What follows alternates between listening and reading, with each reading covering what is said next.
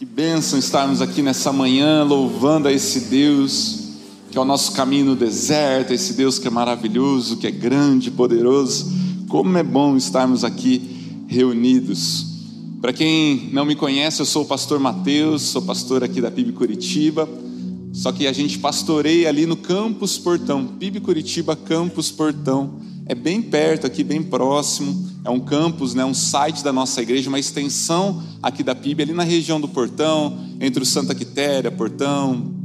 Fica o convite para você nos conhecer, procurar nas redes sociais, nas mídias, você vai nos encontrar lá. Vai ser uma bênção ter você conosco. Também somos pastores aqui do Culto da Vitória, que acontece sexta-feira na capela aqui da nossa igreja. Também fica o convite na sexta, às 8 horas, de você participar conosco do culto que acontece aqui na capela. Também vai ser um prazer, uma alegria ter você conosco, né? Sou casado com a Cinha, pai do Pedro, do Emanuel e da Elis. Não estão em casa hoje assistindo aí pela TV, né? Porque à noite nós estamos lá no campus, então fica um pouquinho puxado para eles, mas a mamãe está lá com os três, então está cuidando agora e acompanhando. Mas louvado seja o Senhor por isso. Eu quero convidar você, querido, a abrir a sua Bíblia, ligar a sua Bíblia, se conectar no livro de Hebreus, a carta aos Hebreus. Abra a sua Bíblia, se conecte aí em Hebreus 4. A gente vai estar tá lendo e meditando, tirando algumas lições aqui a respeito é, da palavra de Deus, aquilo que Deus quer falar com cada um de nós nessa manhã. Então, abra sua Bíblia em Hebreus 4 e a gente vai pensar um pouquinho a respeito é, dessa carta, pegando esse trecho e entendendo o que, que o autor aqui tem para nos ensinar através do Espírito Santo. Então, em Hebreus 4, 14, nós vamos ler do 14 ao 16. E a palavra de Deus diz assim: Visto, portanto, que temos um grande sumo sacerdote que entrou no céu, Jesus, o Filho de Deus, apeguemos-nos firmemente aquilo em que cremos. Nosso sumo sacerdote entende as nossas fraquezas, pois enfrentou as mesmas tentações que nós, mas nunca pecou. Assim aproximamo-nos com toda confiança do trono da graça, onde receberemos misericórdia e encontraremos graça para nos ajudar quando for preciso. Vamos orar mais uma vez. Pai amado, querido Deus, nós em tua presença pedimos para que o Senhor continue falando como é gostoso estar, Pai, nesse culto. Como é gostoso sentir, Pai, a teu toque, a tua voz, a tua presença. E nesse momento da palavra, nós pedimos, fala conosco, Espírito Santo, ministra as nossas vidas, que a gente possa encontrar esse trono da graça, a gente possa encontrar a misericórdia, a ajuda de um Deus que se compadece de nós, Pai. Que a gente possa hoje realmente sair daqui transformado e diferente de como a gente chegou. Faz a tua obra em nosso meio, é que nós oramos e pedimos em nome de Jesus. Amém e amém. O livro de Hebreus ele foi escrito a uma terceira geração de cristãos, provavelmente judeus que haviam se convertido. E esse livro, então, vai tratar de um encorajamento àqueles cristãos que estavam vivendo algum, algum tipo de frieza espiritual devido às perseguições, de, devido talvez ao tempo, já eles já eram a terceira geração.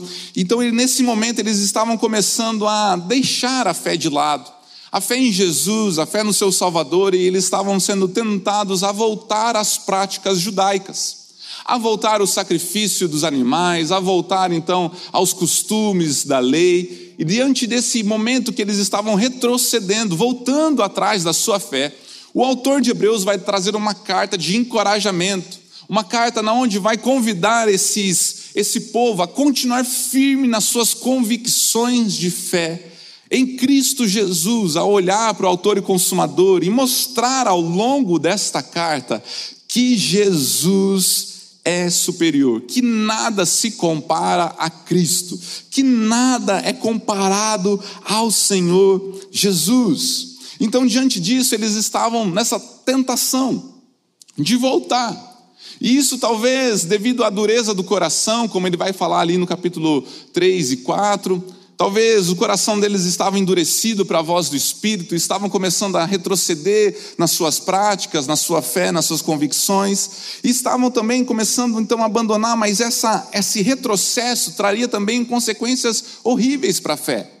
Eles começariam talvez agora de novo a tomar os fardos pesados da lei, aonde eles deveriam ser aceitos ou tentariam ser aceitos por Deus através das suas práticas religiosas, através dos seus ritos, através dos sacrifícios de animais para obter perdão, o que era insuficiente. E diante disso, então, um fracasso espiritual poderia tomar conta do coração deles nesse retrocesso, porque Jesus tinha criado um vivo caminho, mas eles estavam agora voltando aos caminhos antigos. E quando isso acontecesse, ou aconteceria no coração de alguns, talvez a fraqueza espiritual, a, a limitação humana, seria no sentido de que aqueles ritos e aqueles processos não seriam capazes de gerar espiritualidade, não seriam capazes de conduzi-los a Deus. E quando eu não sou capaz de sentir o perdão de Deus, de ser conduzido a Deus, de estar na presença de Deus, eu me sinto fraco, vejo que eu sou incapaz, mas para manter a prática e manter ali a, a, minha, a minha postura, eu vou assumir um, um ar de religiosidade eu vou vestir a capa então da religiosidade que Jesus tanto condenou, porque dentro de mim estaria podre, mas por fora eu estaria colocando uma máscara de que está tudo bem, de que eu consigo, de que eu sou capaz. Então essa carta vai dizer: não retroceda, continue naquilo que você creu, continue firme em Cristo Jesus. Mas quantas vezes, talvez eu e você, não passamos por momentos assim? Quanta, não tem passado, talvez, hoje, por momentos onde a gente para como esses judeus convertidos, e eles paravam e eles olhavam para a fé cristã, para Jesus, e falavam: Mas será que é suficiente mesmo? Será que vale a pena passar por essa perseguição, por quase morrer, por tudo isso? Será que é suficiente? Será que a gente não precisa sacrificar, cumprir mais nem nada do que estava naquela lei? Será que vale a pena tudo que a gente está vivendo? A gente tinha uma fé antiga e agora a gente abriu mão para seguir Jesus, mas agora veio a perseguição, vieram as lutas. Será que é isso mesmo? Será que esse é o caminho? E essas dúvidas pairavam no coração e muitas vezes a gente tem essas dúvidas. Será que vale a pena esse negócio de igreja? Será que vale a pena esse negócio de seguir Jesus? Será que a minha oração, orar, tem resultado? Será que vale a pena orar? Será que Deus ouve mesmo? Será que a Bíblia realmente é palavra de Deus? Tem umas coisas aqui que eu não entendo e a incredulidade pode tomar conta do nosso coração. E nós podemos começar a nos fechar dentro dessa incredulidade, a endurecer o nosso coração para a voz do Espírito. E a gente começa então a criar dúvidas no nosso coração. A gente começa a falar, eu acho que Deus não cura, eu acho que Deus é esse Deus de milagres, de caminho no deserto, de promessas. Eu não sei se isso aí é verdade, eu não sei se isso aí é real. Talvez com os outros, mas comigo parece que não sei se vale a pena. Esses sentimentos vêm no nosso coração e é por isso que essa carta é tão importante para nós nos dias de hoje. Nos dias onde muitos têm retrocedido na sua fé, onde muitos têm abandonado Jesus como suficiente, aonde muitos talvez estão se escondendo atrás de uma capa de poder de que está tudo bem estão escondendo as suas fraquezas. Talvez no momento em que a gente muitas vezes não consegue ter fé suficiente no nosso Salvador, essa carta vem para nos encorajar. E nesse determinado momento, o autor aqui dessa carta vai falar: olha, nós temos um grande sumo sacerdote que entrou no céu, Jesus, o Filho de Deus, apeguemos-nos firmemente aquilo que cremos. É um encorajamento. Eu quero falar nessa manhã sobre o trono da graça de Deus. Eu quero falar sobre esse trono da graça, onde a presença de Deus está e aonde a gente deve colocar a nossa fé, crer e adentrar com toda a confiança na presença do Senhor. E a primeira lição que eu aprendo com esse texto é que nós podemos ir até esse trono da graça, até a presença de Deus, porque nós temos um grande sumo sacerdote, Jesus Cristo. Quando o autor escreve, ele está pensando aqui na figura do Antigo Testamento, por causa que esse povo conhecia muito o Antigo Testamento. Eles viviam o Antigo Testamento. E é por isso que essa carta ela pode ser lida em paralelo com Levítico. E essa figura do, sacerdote, do sumo sacerdote, era aquela pessoa que era responsável de fazer os sacrifícios, de pegar o animal, imolar, pegar o sangue, aspergir, então isso traria perdão de pecados sobre aquela pessoa. Mas o sumo sacerdote tinha uma das missões que só ele poderia realizar, que uma vez no ano ele adentraria no Santo dos Santos. Ele entraria na presença de Deus, aonde a glória de Deus descia, se manifestava. E ali ele então faria a expiação dos pecados, a propiciação dos pecados pela nação, pelo povo, mas também por ele próprio, porque ele também tinha falhas. Essa era a figura daquele sumo sacerdote, aonde uma vez no ano ela entraria naquele lugar para fazer propiciação. Quando o autor diz que Jesus é o grande sumo sacerdote, ele está dizendo que Jesus entrou na presença de Deus para oferecer o mais puro e vivo sacrifício que era Ele próprio. Ele era aquele que ofereceria o sacrifício, mas também seria o próprio sacrifício derramando o seu sangue.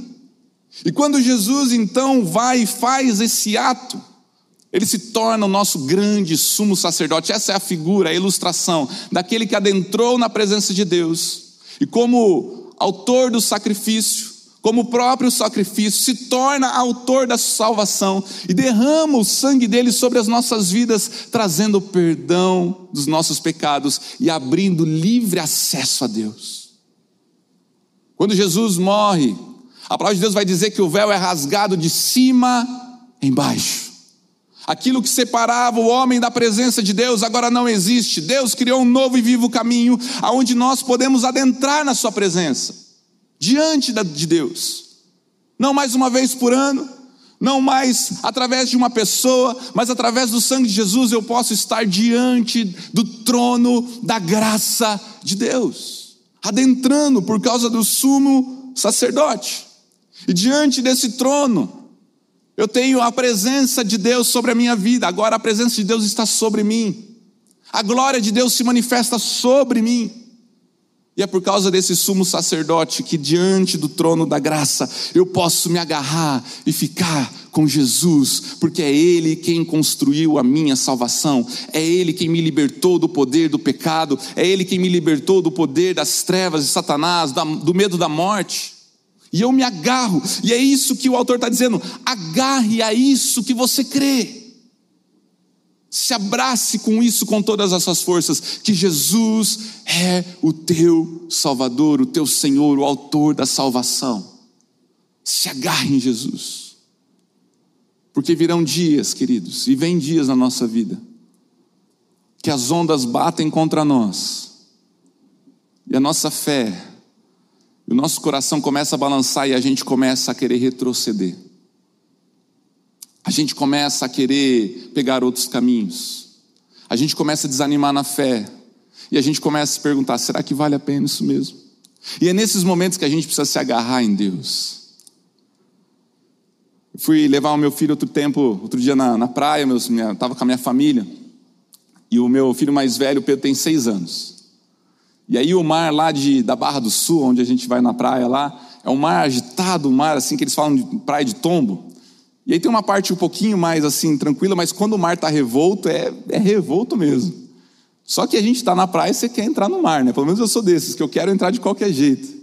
E aí eu falei para meu filho, vamos entrar na água. E meu filho falou, não, não, não quero, estou com medo. Eu falei, não, vamos entrar um pouquinho. Aí a gente foi entrando assim, ele com medo. Falei, ele falou, pega eu no colo, papai. Eu peguei ele no colo, falei, então vamos entrar mais um pouquinho para ir lá nas ondas. Ele falou, não, eu estou com medo, e ele estava desesperado. Quando eu entrei mais um pouquinho, ele olhou para mim com aquela cara de, de, medo, de espanto, a onda puxava, aquela maré forte, as ondas batendo, a gente vira um pouquinho de costa, né? eu tentando, ele tentando brincar com ele, mas ele estava apavorado. Confesso para você que o, o sentimento que ele estava não era de curtição, não, era me leva de volta para a praia. Em determinado momento ele olhou para mim e falou assim: Papai, você não vai me soltar? Eu olhei para ele e falei assim: Papai não vai te soltar por nada.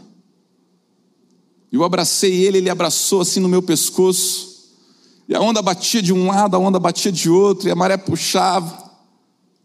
E de repente ele estava ali abraçado, e a gente estava no meio daquele mar. E ele se abraçou comigo, eu abracei com ele, e a gente ficou ali, dentro daquela praia, tentando aproveitar um pouco aquele mar revolto. Sabe quando o autor escreve, olha, se agarre. Eu acredito que é mais ou menos essa cena, é quando a gente se agarra em Jesus. E as ondas vão vir e elas começam a bater, mas eu não largo Jesus por nada. Vêm as ondas da filosofia, da cultura, da política que vão se batendo contra nós, vão querendo jogar a gente e parece que a gente vai perdendo Jesus e de repente eu falo: "Eu tenho um autor da salvação, eu tenho Jesus e ele criou um novo e vivo caminho".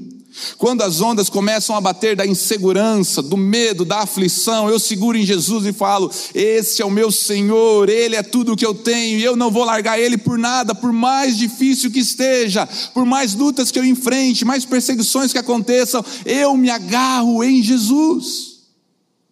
Queridos, nós precisamos nos agarrar em Jesus para que toda incredulidade saia do nosso coração para que nos momentos dos ventos fortes e ondas contra nós, nós estejamos firmes, seguros naquele que é nosso Salvador. Mas quando eu solto, quando eu largo, essas marés elas tragam a gente, levam a gente para longe do Senhor. E muitas vezes a gente é tragado pela religiosidade, a gente cumpre um rito, mas a gente já não crê mais. A gente é levado por ideologias. E Jesus parece que é só mais um dentro de tantas. A nossa fé é compartilhada com mais um monte de outros caminhos e salvações. Eu tento na igreja aqui, tento naquele outro lugar que oferece uma cura, que oferece uma bênção, e eu vou tentando porque eu vou me abraçando, quero abraçar tudo aquilo que pode talvez me ajudar. Mas eu e você só temos um Salvador. E só um que pode nos livrar. E nós precisamos nos agarrar em Cristo Jesus. Amém? Nós precisamos agarrar a esse Jesus. Nós precisamos nos abraçar a Ele. A Sua presença. Ir até Ele, porque Ele criou um novo e vivo caminho. Então eu vou diante do trono da graça e falo: Senhor, Tu és tudo que eu tenho. Tu és tudo que eu preciso. Tu és o meu Senhor. Para onde eu irei se só o Senhor tem as palavras de vida eterna? Não abra mão de Jesus, querido. Não abra mão, não retroceda, porque nós temos um grande sumo sacerdote. Eu posso adentrar no trono da graça, entrar na presença de Deus, no trono da graça. Esse texto vai falar porque nós temos um sumo sacerdote que nos entende. É lindo isso. Nós temos um sumo sacerdote, um Deus que nos compreende, que se compadece da minha e da sua fraqueza, que entende o que nós estamos passando. Jesus, ele era 100% homem, 100% Deus. E vindo como homem, ele passou, ele andou por essa terra e ele foi tentado em tudo, sofreu, mas não pecou. Ele venceu. Ele foi aquele que conseguiu vencer as tentações, vencer as provações, as fraquezas. Mas ele esteve aqui com a gente. E por isso a palavra de Deus vai dizer que ele pode se compadecer, ele entende você, porque ele veio para ser igual a gente. Ele teve sono, ele comeu com os discípulos, teve fome. Ele teve em casas que estava tendo festa, alegria. Ele estava em casas que teve luto e tristeza. Ele andou com pobre, com gente que era pedinte. Ele andou com pessoas que tinham limitações físicas, problemas na casa. Ele estava lá no meio, Emmanuel, Deus conosco. E por causa disso, a palavra de Deus vai dizer que ele consegue entender o meu e o seu coração. Você já passou por momentos que, talvez na tua vida, situações que ninguém entendia o que você estava passando? Ou talvez você está vivendo um momento da tua vida que, por mais que alguém tenta te confortar, ela não consegue sentir o que você está sentindo. E talvez você não consiga nem expressar, ou você não pode expressar, porque é algo teu.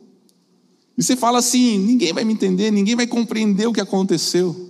Eu quero te dizer: Deus compreende, Deus te entende. Ana, ela queria muito ter um filho e ela tinha uma rival, Penina, no livro de Samuel. Aquela mulher ficava atormentando a vida de Ana, falando coisas ao coração dela, ela estava triste. E ela ia adorar o Senhor, mas ela estava com o coração quebrado, como o Luiz falou. Quebrado, triste. O marido dela olhava para ela, não queria comer, estava triste. Ele olha para ela, ele não entende o que está passando no coração daquela mulher. Aí, como todo homem, né? Ele vai dar uma palavra, meu Deus do céu, e fala: Eu não sou melhor do que dez filhos para você. Mas é um Zé, né? Não sei se você tem um, um desse aí na sua casa. Às vezes eu dou umas dessas com a minha esposa. Eu quero tentar consolar, tirar ela do, do que ela está passando, e aí piora a situação. Eu não entendo o que está passando no coração da minha esposa, né? A gente não entende, às vezes, o que está acontecendo no coração dos nossos filhos. Por mais que a gente tente, são coisas nossas. Aquele homem não entendeu o coração da sua esposa. Mas Ana, ela vai até o trono da graça. E ela começa então, na presença de Deus, chorar compulsivamente. Eli, que era o sacerdote da época ali, ele olha e não entende. E fala: Ô mulher, essas são horas de estar bêbada encheu a cara, não entende o que está acontecendo, também não entende. O sacerdote não entendeu. E ela fala: Não, Senhor, eu estou me derramando na presença do meu Deus, eu estou diante do trono da graça, estou derramando a minha alma ao Senhor. Ele fala: Então vai, porque Deus ouviu o que você está pedindo, seja feita conforme você orou. E ela então engravida de Samuel. Sabe por quê, queridos? Porque naquele momento onde ninguém entendia o coração daquela mulher, de Ana, havia um Deus que olhou para aquela mulher chorando e sabia o que ela estava passando. Ele sabia. Ele não sabia. O marido não sabia. Ninguém sabia. Mas Deus ouviu e viu o que ela estava passando e Ele entende o nosso coração. Esse é o nosso Deus, aonde nós podemos chegar e abrir, rasgar o nosso coração, porque Ele nos entende. Olha o que diz em Hebreus 2,17: Portanto, era necessário que Ele tornasse semelhante aos seus irmãos em todos os aspectos de modo que pudesse ser o nosso misericordioso e fiel sumo sacerdote diante de Deus e realizar o sacrifício que remove os pecados do povo. Uma vez que ele próprio passou por sofrimentos e tentação, é capaz de ajudar aqueles que são tentados. Sabe quando o nosso filho às vezes chega do colégio, a gente olha na carinha dele sabe que alguma coisa aconteceu. Deus olha para você, Ele sabe o que aconteceu. Ele sabe como é que está o teu coração. Talvez você está passando por tentações. A tua carne está tremendo para fazer as vontades. Deus sabe o que você está enfrentando. Às vezes você está passando por um momento de medo, de insegurança. Deus sabe. Deus te entende. Talvez você está passando por momentos que você se sente sozinho. O nosso Senhor se sentiu só. Talvez você foi traído. O nosso Senhor foi traído, Ele te entende. Talvez você perdeu alguém que você ama muito, a gente orou aqui. O Senhor Jesus perdeu pessoas, Ele te entende. Deus perdeu o filho naquela cruz, naquele momento, para ter a vitória. O nosso Deus conhece o nosso coração. Ele sabe quando nós nos sentimos fracos, ele sabe. Quando as opressões de Satanás vêm sobre a nossa mente, sobre o nosso coração, ele sabe. Ele foi tentado naquele deserto, ele lutou contra as hostes infernais, ele sabe daquilo que a gente enfrenta. Ele conhece o nosso coração, mas diferente de qualquer um de nós aqui, ele venceu. E é por isso que nós podemos chegar diante de um Deus, que nós podemos abrir o nosso coração, revelar quem nós somos, mostrar as nossas lutas, nossas dificuldades, e Ele vai dizer: Eu te entendo e eu posso te ajudar. Eu posso te ajudar. O nosso Deus é aquele que verdadeiramente pode nos ajudar. Nós temos um Deus que entende e nos ajuda, porque Ele passou, venceu e Ele não pecou, aleluia, Ele pode. Ele olha para nós e ele fala: Mateus, eu sei. E quantas vezes eu cheguei diante de Deus, falei: Senhor, eu estou me sentindo tão cansado. E ele falou assim: Eu sei, mas eu posso te ajudar.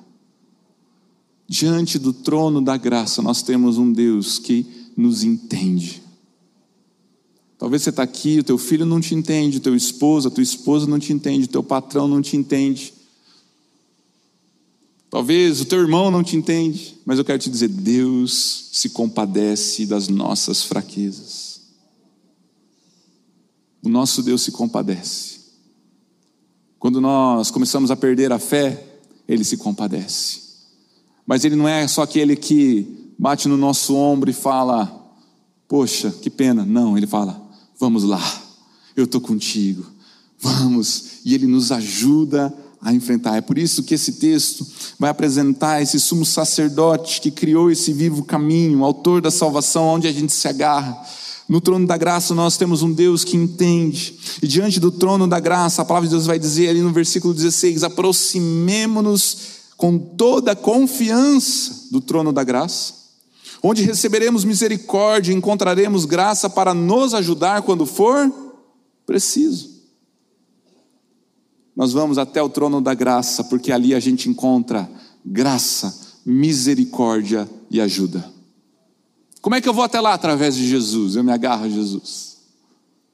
Eu vou até lá porque Ele me entende e eu posso falar tudo para Ele. E quando eu faço isso, eu encontro graça, misericórdia e ajuda. Que benção. Como é bom a gente estar aqui nesse lugar onde a gente pode encontrar graça, misericórdia e ajuda. Diante desse Deus que olha para nós em nossas falhas e defeitos e fala: Eu posso te ajudar, eu entendo, eu me compadeço e eu tenho misericórdia e graça de você. E a palavra de Deus vai dizer que com confiança nós devemos ir até essa presença, confiantes de que Ele vai ouvir, de que Ele vai responder, de que Ele vai agir. Então, quando nós vamos da presença de Deus, nós, diante desse desse Santo dos Santos, diante da Sua presença, desse trono da graça, eu entro confiante, falando: Deus, eu sei que o Senhor está aqui, que o Senhor é meu Deus, que Tu és o meu Senhor, que o Senhor me entende, então vem me socorrer. Então, Ele, eu creio que Ele vai fazer algo. Eu creio que de alguma forma Ele vai me sustentar com a Sua forte mão, que Ele vai me ajudar a passar por esse momento. E assim então nós vamos adentrando na presença, porque não há mais o véu.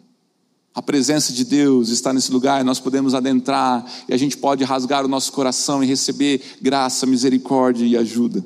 Mas sabe o que a nossa carne faz? Sabe o que estava acontecendo com esse povo? Eles estavam indo para longe do trono da graça, se afastando da presença, de estar na presença de Deus. Medo, perseguição, não vale a pena, incredulidade. Talvez uma depressão espiritual estava tomando conta daquele povo. E eles começaram a retroceder. E sabe, queridos, às vezes a gente começa a naufragar na nossa fé e a ir para longe de Deus, porque a gente começa a esfriar e a gente começa a não ir mais para essa presença, confiantes de que Deus vai fazer algo.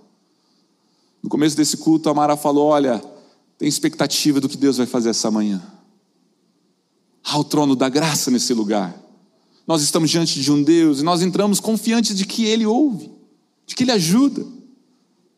Lá em casa tenho os três filhos, é engraçado porque não tem privacidade com criança pequena.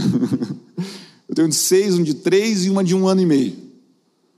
Então eles entram no quarto, o, quarto, o meu quarto é o quarto deles. Eles não têm limites do que, do qual que é a área da casa que eles não podem entrar. Por mais que a gente fale, eles adentram no quarto, eles entram, sobem na cama, deitam junto. Às vezes eu estou estudando, eles vão. Ontem eu estava estudando, meu filho entrou umas sete vezes no meu quarto. Eu falei, filho. Ele falou, mas é que eu adoro ficar com você, pai. Eu falei, então deita aqui. Ele tem confiança de que aquele lugar onde o pai está é o lugar dele. Às vezes eu acordo de madrugada, tem um pé na minha costela, outro na nuca, está todo mundo lá. Confiantemente eles entraram de madrugada que é o quarto. A palavra de Deus está dizendo que dessa forma, como filhos, a gente pode entrar na presença do Pai. deitar no colo e falar: Senhor, eu preciso do Senhor, eu preciso do teu colinho. Eu preciso do teu colo. Eu preciso que o Senhor cuide do meu coração. Eu preciso. E sabe o que acontece? Nós encontramos graça, misericórdia e ajuda. Mas sabe o que, que o nosso coração, a nossa carne quer fazer? Quer fazer com que eu e você tenhamos medo de Deus. Que a gente vá para longe de Deus. E a gente não queira estar na presença, por vergonha, por medo. Ah, mas eu tenho pecado, eu tenho falhas, mas eu não estou bem, mas. E aí a gente começa a se afastar. Às vezes eu encontro uma pessoa que era da igreja e por algum motivo ela se afastou, ela se desviou, ela não está indo mais. Aí eu falo: Onde você está? Que saudade de você. Ela fala assim: ah, Eu não estou bem, eu não estou muito legal, eu estou fazendo umas coisas aí. Eu... Quando eu parar, eu volto. Não! Vai, Deus vai te ajudar. Vai, encontre misericórdia, encontre ajuda de Deus, encontre a graça de Deus, encontre o perdão de Deus. De alguma forma nós achamos que esse lugar nós não somos dignos.